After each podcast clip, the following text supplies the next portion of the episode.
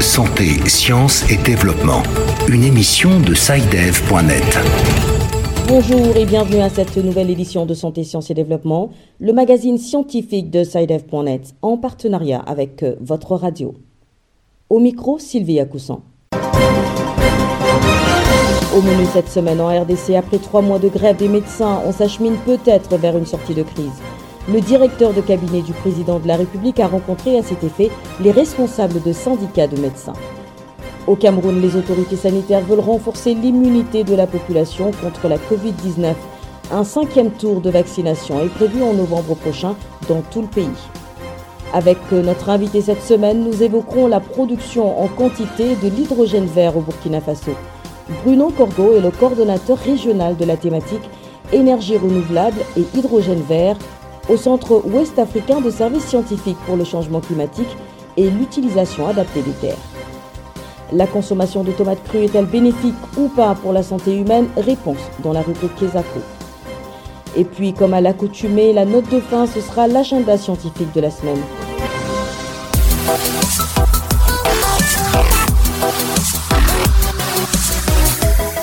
Bienvenue à tous. En RDC, après trois mois de grève des médecins, on s'achemine peut-être vers une sortie de crise. Une rencontre à cet effet a eu lieu le 5 octobre dernier entre le directeur de cabinet du chef de l'État congolais et les responsables de syndicats de médecins. Cette rencontre est intervenue quelques jours après la marche des médecins violemment réprimée par la police à Kinshasa. En grève depuis le mois de juillet, les médecins revendiquent le paiement d'indemnités de transport et de logement, puis d'autres avantages liés à leur métier la correspondance de Bertrand Mayumbo à Kinshasa.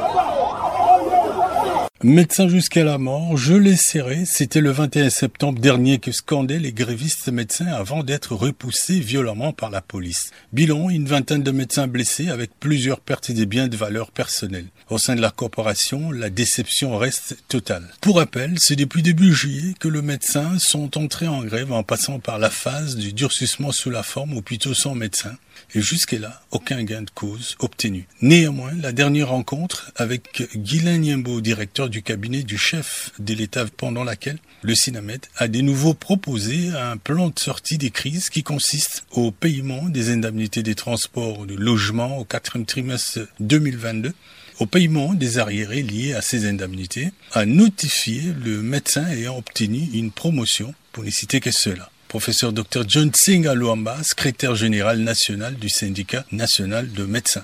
Nous allons d'abord faire la restitution par rapport à ce que nous venons de cogiter avec le directeur de cabinet du chef de l'État. Et ensuite, nous allons attendre encore euh, quelques heures ou quelques jours à la convenance du chef de l'État pour qu'il puisse nous recevoir et nous transmettre la décision qu'il aura prise qui permettra au fait aux médecins de rentrer dans les hôpitaux pour travailler. Le pourparler avec le membre du gouvernement est une chose, la prise en charge sur terrain en est une autre. Docteur Fabien Zokofo Kenda, secrétaire général national adjoint du syndicat national de médecins SINAMED. Pour le moment, quelqu'un qui est malade ne peut pas se rendre normalement dans un hôpital de l'État il se rend dans les privés. Mais pour ceux qui ont des problèmes chroniques qui étaient déjà internés dans les hôpitaux, c'est une petite cellule euh, composée essentiellement de ceux qui représentent justement le pouvoir, le gouvernement dans les hôpitaux. C'est le médecin directeur, c'est le médecin chef de, staff, c'est le médecin chef de service qui essentiellement prennent euh, ces patients en charge. Le Sinamed régorge en son sein plus ou moins 11 000 médecins à travers le 26 provinces de la République démocratique du Congo. Kinshasa, Bertrand Mayumbu pour Santé, Sciences et Développement. Parlons Covid-19 à présent. Au Cameroun, les autorités sanitaires veulent renforcer le système immunitaire de la population.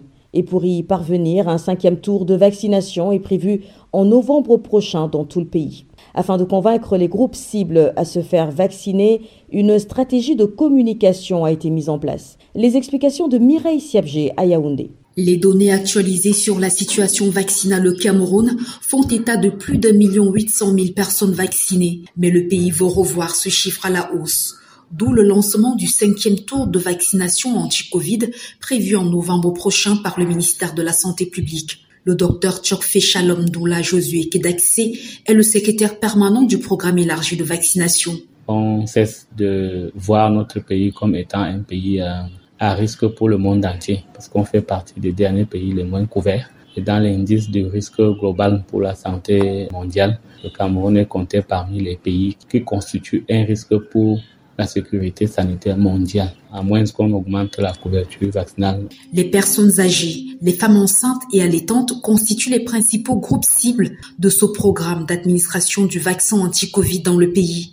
Pour accompagner ces populations à se protéger contre la maladie, l'accent est mis sur la communication, souligne le secrétaire permanent du programme élargi de vaccination. Les moyens de communication classiques, c'est-à-dire les diffusions à la radio, les SMS, les banderoles, les affiches, les flyers, il y a même des boîtes à images pour les, les causeries éducatives et les kits d'information. Donc le but n'est pas seulement d'informer de, de la campagne, mais c'est davantage apporter des éléments pour convaincre les populations à adhérer à la vaccination.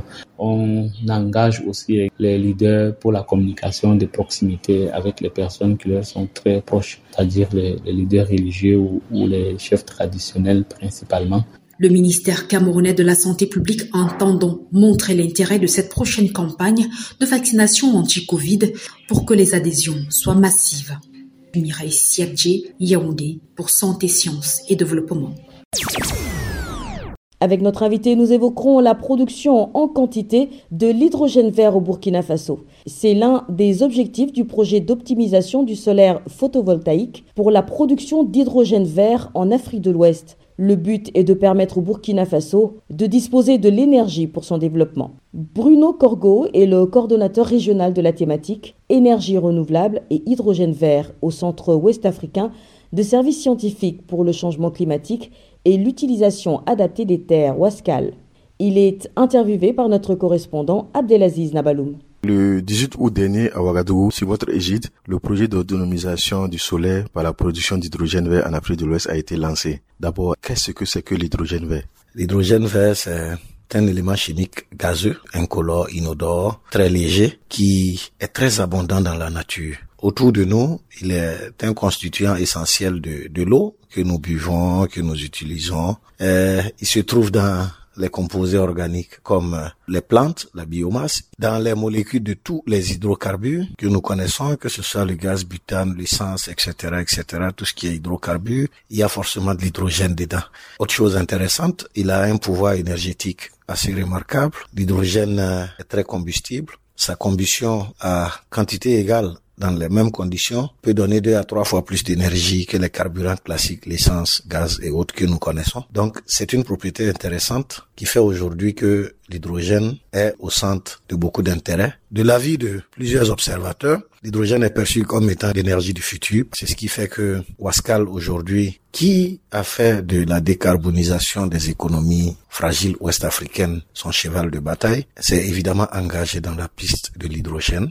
Quelles sont les raisons qui ont milité au lancement de ce projet hydrogène vert? L'hydrogène peut être obtenu à partir d'autres sources. Ils ils sont pas appelés verts. S'ils sont obtenus à partir de sources aussi polluantes que ce qui existe, il n'y a pas de plus-value en termes d'environnemental, en termes d'impact climatique. C'est pourquoi on se focalise sur l'hydrogène vert. C'est vrai qu'on est soumis à de la variabilité saisonnière, saison sèche, saison humide, avec les effets des changements climatiques, mais on a un potentiel hydro qui n'est pas négligeable, qui peut aussi servir. Donc tout cela mis ensemble a démontré que on a l'un des potentiels les plus importants, les plus intéressants en matière de production d'hydrogène vert. Et au regard de l'intérêt que ça suscite à travers le monde, on a aujourd'hui une carte en or, on a une opportunité de jouer un rôle dans la géopolitique énergétique mondiale dans les années à venir. Concrètement, qu'est-ce que cela va apporter aux populations? L'hydrogène vert, il peut être utilisé dans la production et donc dans la gestion et le stockage de l'électricité. Deuxièmement, il est utilisé dans le transport. Vous savez que l'électricité, il existe aujourd'hui des voitures électriques. Ces voitures électriques, l'électricité peut provenir d'une pile à combustible qui fonctionne à base d'hydrogène. Troisièmement, l'hydrogène peut être utilisé pour synthétiser du carburant. Quatrième l'hydrogène peut être utilisé dans la fabrication de l'engrais. Donc, on peut avoir des fertilisants verts, pas polluants. L'hydrogène peut pénétrer ce secteur de l'agriculture. Tout ce que j'ai cité sont, embrasse tous les enjeux fondamentaux de la vie socio-économique de nos États. On peut produire l'hydrogène vert, mais on peut aussi donner l'accès aux populations à l'énergie il pénètre le secteur agricole, il pénètre le secteur du transport. Ben, ce sont là les différents handicaps que nos pays ont aujourd'hui. C'était Bruno Corgo du Centre ouest africain de services scientifiques pour le changement climatique et l'utilisation adaptée des terres. Il était au micro d'Abdelaziz Nabaloum.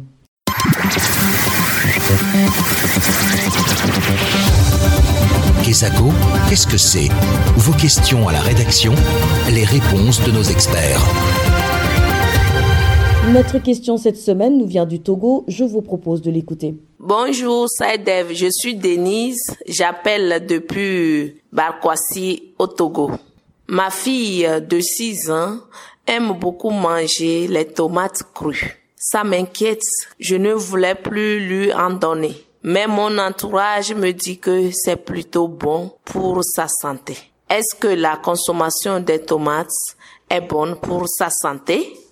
Je vous remercie. Rendons-nous tout de suite à Lomé où notre correspondante Nada Ibrahim est en ligne. Bonjour Nada. Bonjour Sylvie, bonjour à tous. Alors, vous avez suivi notre auditrice et pour répondre à sa préoccupation, vous vous êtes rapproché d'un spécialiste.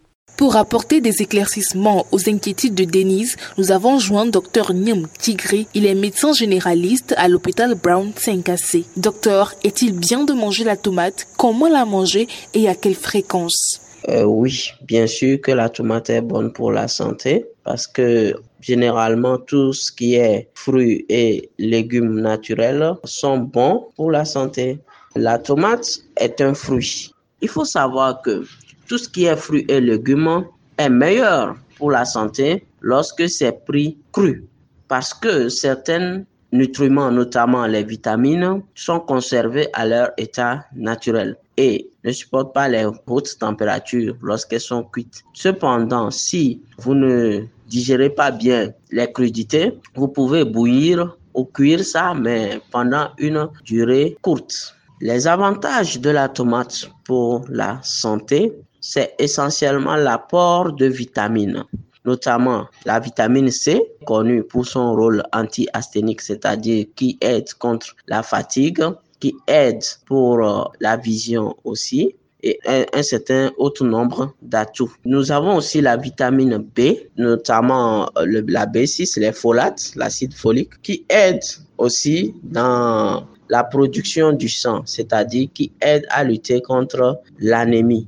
Nous avons aussi les vitamines du groupe A qui aident aussi, qui ont beaucoup d'autres avantages, notamment dans la vision.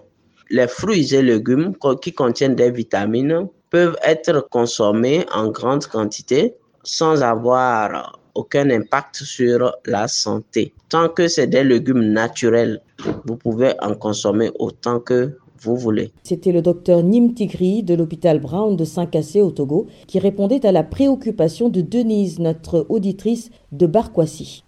Quant à vous, chers auditeurs, si vous aussi souhaitez nous adresser une question, une seule chose à faire, appelez, écrivez ou laissez un message vocal au numéro WhatsApp suivant, le plus 221 77 846 54 34.